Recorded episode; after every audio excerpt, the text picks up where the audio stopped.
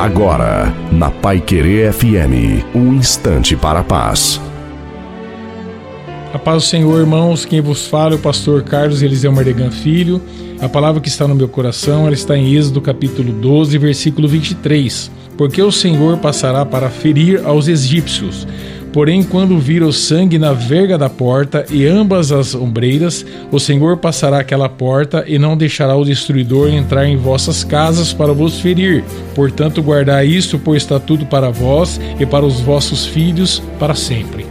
E quando o Senhor mandou todas as pragas para o Egito, é a última praga que era o anjo da morte que ia passar pelo povo, o Senhor falou assim: mata um cordeiro, e esse cordeiro sem defeito, passa, a família vai se alimentar dele, e passe o sangue dele nos umbrais e na porta das casas. E quando passar o anjo da morte, não ferirá eles. Hoje nós temos o sangue de Jesus em nossas vidas.